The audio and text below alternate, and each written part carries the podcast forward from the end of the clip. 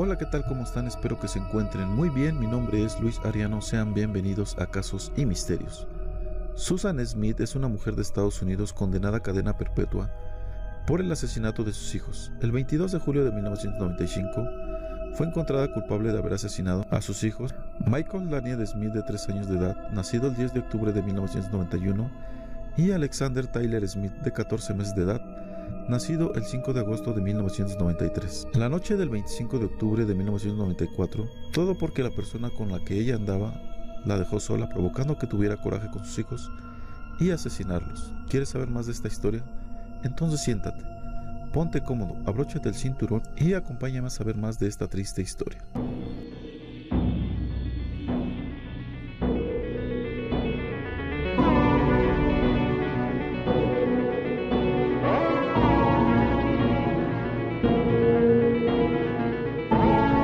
El caso ganó fama internacional después de varias conferencias de prensa que ofreció Smith, llorando y diciendo que un hombre afroamericano había secuestrado el automóvil con sus hijos en su interior. Smith, quien estaba casada con David Smith, tenía un amorío extramatrimonial con un hombre que la dejó mediante una carta en la que le explicaba que el problema en la relación eran sus hijos. Smith comenzó a odiar a sus hijos, llevándola a asesinarlos la noche del 25 de octubre de 1994 esa noche Smith colocó a los niños en la parte trasera del automóvil familiar y condujo hacia un camino de tierra que estaba rodeado por un lago. Allí puso el auto en un barranco y le quitó el freno de mano. El vehículo se hundió con los niños dentro, quienes se ahogaron. Fue condenada a 30 años de cárcel de 1995 a 2025. Tanta repercusión tuvo el caso en la serie de HBO Oz, el personaje de Shirley Bellinger está basado en ella. El 24 de julio de 1995, Susan Smith, de 23 años, fue considerada culpable de haber ahogado en 1994 a sus dos hijos, Michael de 3 años y Alex de 14 meses, dejando caer el coche en que viajaban a un lago. El jurado, tras deliberar dos horas y media, rechazó la argumentación final del defensor, que pedía fuese declarada culpable de homicidio involuntario por enajenación mental transitoria. De haberse aceptado la pena máxima hubiera sido de 5 años de cárcel, donde el jurado debía decidir si Smith era condenada a la pena capital, en cuyo caso sería ejecutada en la silla eléctrica. Según el veredicto, Smith ató previamente el cinturón de seguridad de los niños antes de permitir que el coche se hundiera con ellos a 6 metros de profundidad bajo las aguas. Como móvil del crimen, Susan Smith acabó confesando que se sentía angustiada porque su novio, un empresario textil, no hubiera querido seguir relacionándose con una mujer que tenía dos hijos. En una primera fase, Susan negó los hechos ante la policía, adujo que un atracador negro se había apoderado del coche y se había llevado dentro los niños. Todo el país se conmovió con la imagen de las lágrimas de la mujer y sus llamamientos en la televisión al presunto secuestrador. La policía vio muchas incoherencias en el relato y consiguió que confesara. Los cuerpos de los niños fueron rescatados del barro del fondo del lago, descompuestos después de nueve días. En la requisitoria final, el fiscal acusó a Susan de dejar morir deliberadamente a los niños de modo atroz. Se tapó las orejas con las manos para no oírles pedir ayuda a ella y llamar a su padre.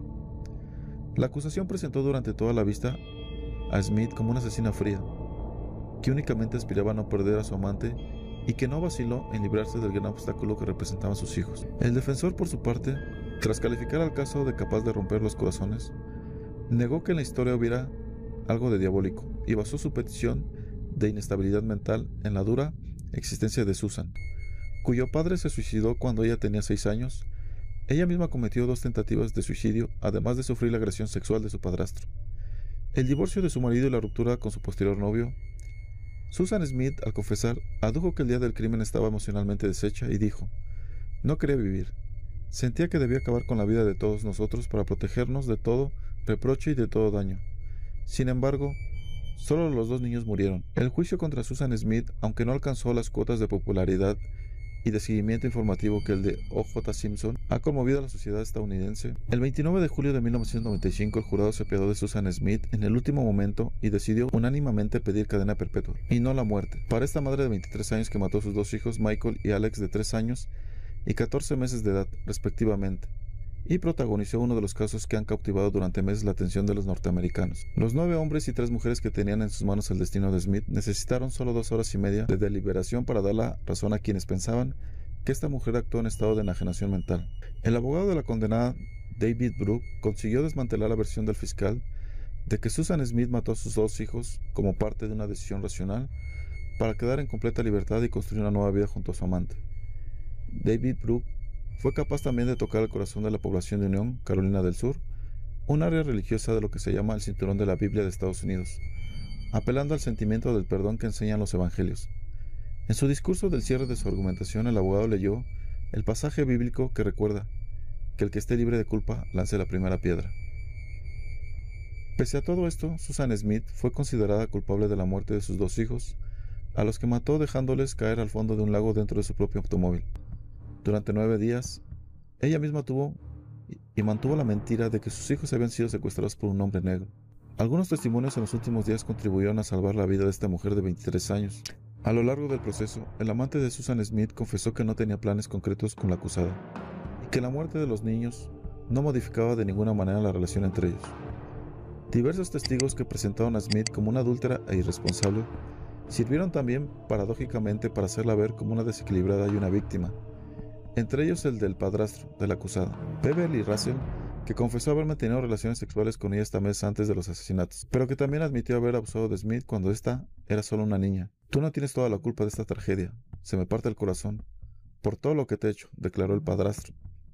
La propia Smith ofreció en los últimos días ante el jurado la imagen de una persona arrepentida y resignada a su suerte. El abogado llamó a declarar a una vigilante de la cárcel en la que se encuentra Smith que contó que la acusada se pasa el día llorando en su celda y leyendo la Biblia. Otros amigos y parientes de Smith dijeron que hasta el momento en que cometió el crimen se había comportado siempre como una buena madre para sus hijos y una gran persona para todos los demás.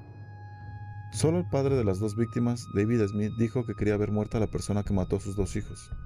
David Smith, que se divorció de Susan en el mes de mayo, vivía ya separado de su mujer cuando se produjo el crimen, pero permaneció junto a ella durante el tiempo en que ésta sostuvo la versión del secuestro. A la salida del tribunal, el abogado de Smith dijo que la condenada seguía deseando morir y teniendo tendencias suicidias, aunque se siente aliviada por su madre y el resto de su familia que no podían haber soportado una sentencia de muerte. Brooke asegura que aceptó llevar a la defensa de Smith en un momento en que su caso había suscitado la indignación de todo el país contra la mujer, por ser un firme opositor de la pena de muerte. Susan Smith tenía 19 años cuando se casó con David, de 20, gerente de la tienda local Queen Dixie. Para 1994 la joven pareja había tenido dos hijos, Michael de 3 años y Alex de 14 meses. Por un tiempo el matrimonio parecía ser exitoso, pero antes de mucho tiempo, las discusiones acerca de las infidelidades del uno y del otro sirvieron para colocar al matrimonio precariamente cerca del punto de ruptura.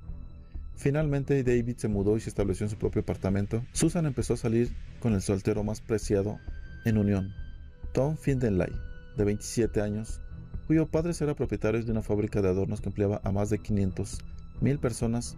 Tanto Tom como Susan trabajaban para ellos, el empleador más grande de la unidad comunidad de 9.800 almas. A su tiempo el matrimonio estuvo de acuerdo con divorciarse.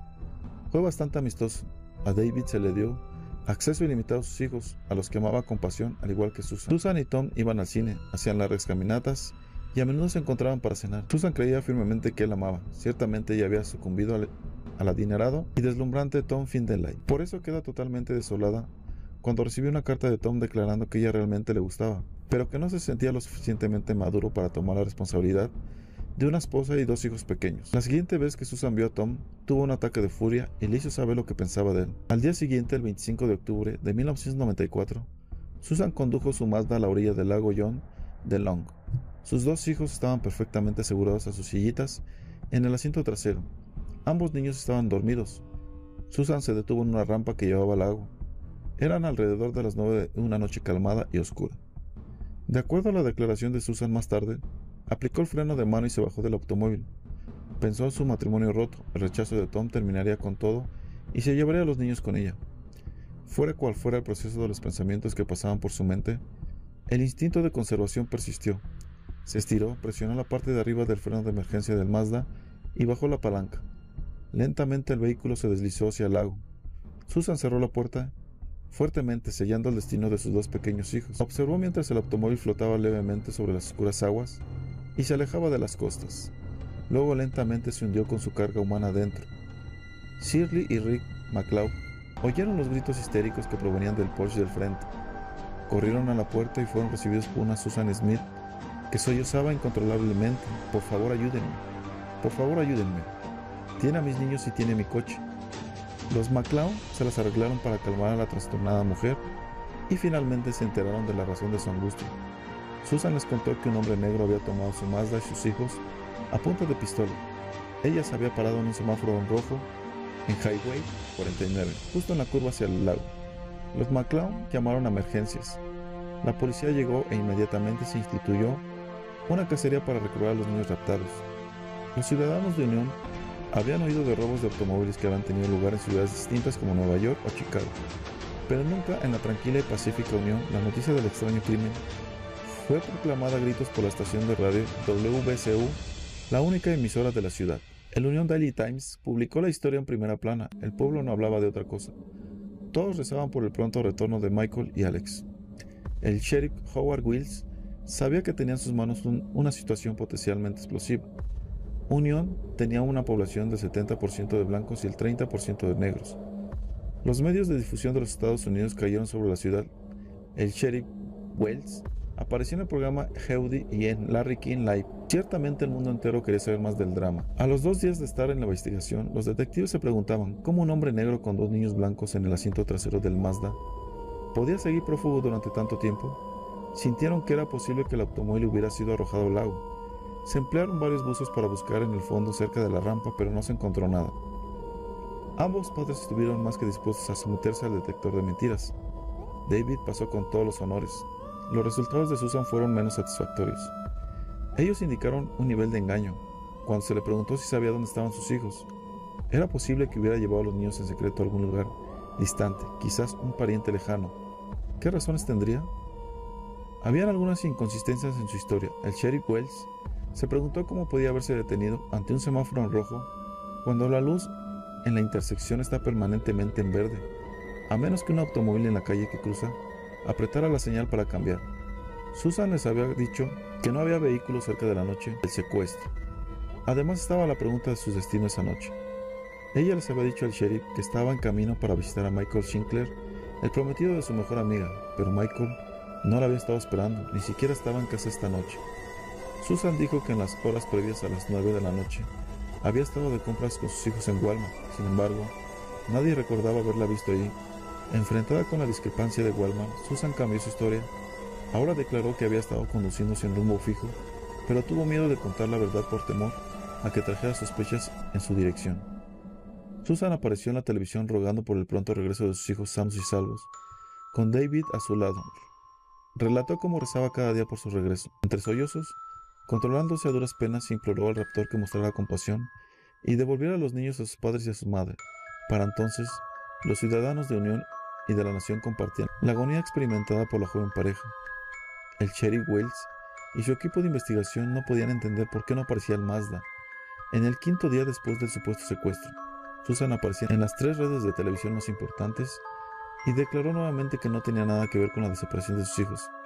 Más tarde, ese mismo día le confesó al sheriff Wells que ella había asesinado a Michael y Alex. Susan contó cómo había planeado su suicidio junto a la muerte de sus niños. Repitió una y otra vez cuánto amaba a sus hijos. Reveló que el coche con los niños dentro podría ser encontrado en John de Long Lake. Los buzos corrieron a la base de la rampa. No podían comprender cómo habían dejado de ver el vehículo durante las zambullidas previas. Se dieron cuenta que habían cometido un error. Habían supuesto que cualquiera que quisiera deshacerse de un vehículo rampa abajo lo enviaría a toda velocidad. No imaginaron que el asesino lo dejaría rodar lentamente dentro del agua.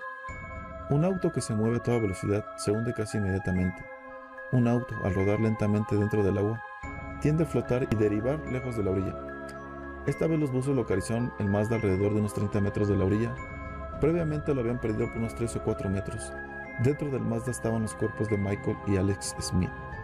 Susan, ahora uno de los asesinos más despreciados acusados, alguna vez de homicidios en los Estados Unidos, languidecía en la cárcel. Esperando justicia, en el verano de 1995, se declaró no culpable de asesinato. Su abogado intentó probar que había estado legalmente insana cuando soltó el freno de emergencia del Mazda para enviarlo rodando dentro del lago. Durante el juicio salió a la luz que Susan había intentado suicidarse una vez que tenía 13 años y nuevamente a los 18. Su padre biológico se había suicidado de un disparo cuando Susan tenía 7 años. Además, su padrastro, un acaudalado hombre de negocios de Unión, la había, según su propia admisión acosado sexualmente cuando ella tenía 16 años. Susan Smith fue encontrada culpable de asesinato y sentenciada a cadena perpetua sin posibilidad de salir bajo palabra por 30 años. Está ahora cumpliendo esta sentencia. Vaya que este caso nos deja sin palabras. Que por una persona acabes con la vida de tus propios hijos y quienes según amas tanto realmente. ¿Vale la pena hacer eso por una desilusión? ¿Por dejarte la persona con la que andas? ¿Por coraje? ¿Tú qué piensas? Ya sabes que me gustaría saber en la caja de comentarios. ¿Tú harías esto por alguien que te dejó? Ya sabes que si este video te gustó dale like, manita pulgar arriba. Compártelo con tus amigos y en tus redes sociales. Eso me ayudaría mucho a seguir trayendo este tipo de historias para todos ustedes. Si no te has suscrito al canal te invito a que lo hagas activando la campanita de notificaciones para que YouTube te avise cada que subo un video nuevo. Y no te pierdas ningún caso como este. Y bueno, por mi parte ha sido todo. Les mando un fuerte abrazo. Nos vemos en un próximo video. Esto fue Casos y Misterios.